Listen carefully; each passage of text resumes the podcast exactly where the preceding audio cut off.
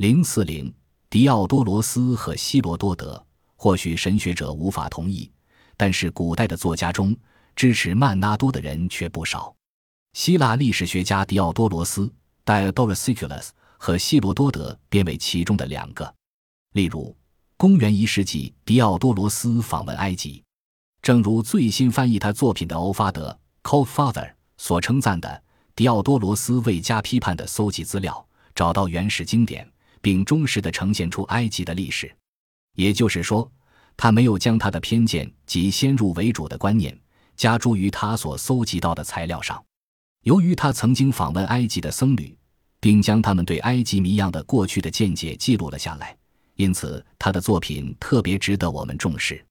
当时埃及的僧侣们是这样告诉狄奥多罗斯的：一开始，神和英雄统治埃及将近一万八千年。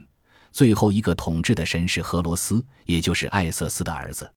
人类听说统治了自己的国家差不多五千年。让我们毫不带批判地检查一下这些数字，看相加后为多少。狄奥多罗斯写上述段落时是在公元一世纪。如果我们向前推五千年，即为公元前五千一百年，应该到了所谓人类的国王统治埃及的时代。如果再往前推一万八千年，就到了公元前两万三千一百年，神和英雄统治埃及的时候，也正好是冰河时期的最高峰。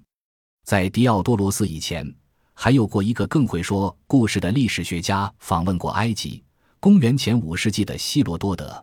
希罗多德似乎也曾拜访祭司与僧侣，并询问他们对在悠远的过去存在于尼罗河谷的高度文明传统的所知。并将所知写入《历史》一书的第二册中，记录史前时代的埃及文明和各种传统故事。就在《历史》中，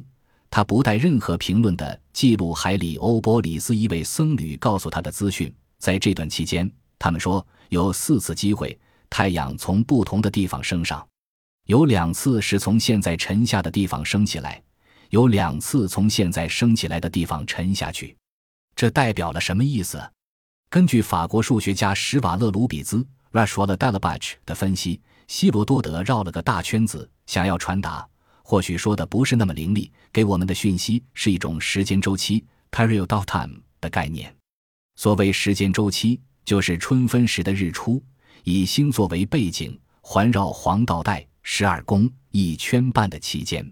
正如前面所述，昼夜平分，春分或秋分时的太阳位置。大约每两千一百六十年，经过黄道十二宫中的一宫，或可说是一个星座。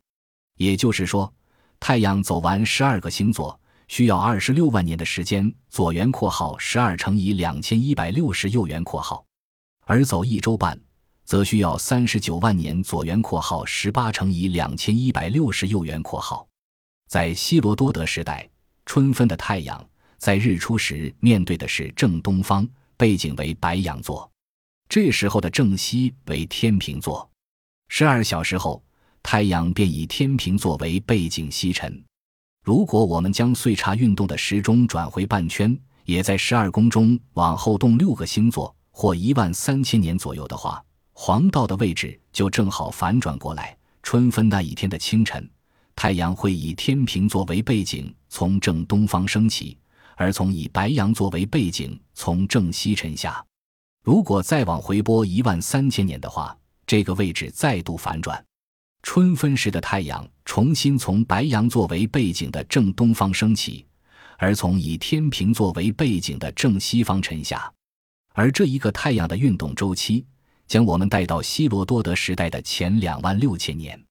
如果我们还往前一万三千年，也就是半个岁差周期的话。就到了希罗多德时代的三万九千年前，当时春分的日出再度从天平座的背景中升起，而从以白羊座的背景中沉下。要点在于，在三万九千年的一个期间中，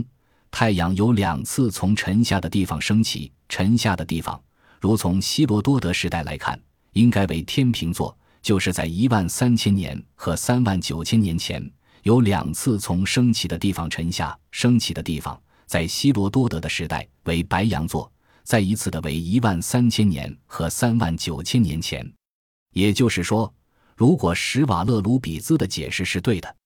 我们有很多理由相信他是对的。希腊历史学家希罗多德早在公元前五世纪便已正确的记录下埃及僧侣所提供的有关三万九千年前太阳的岁差运动的资料了。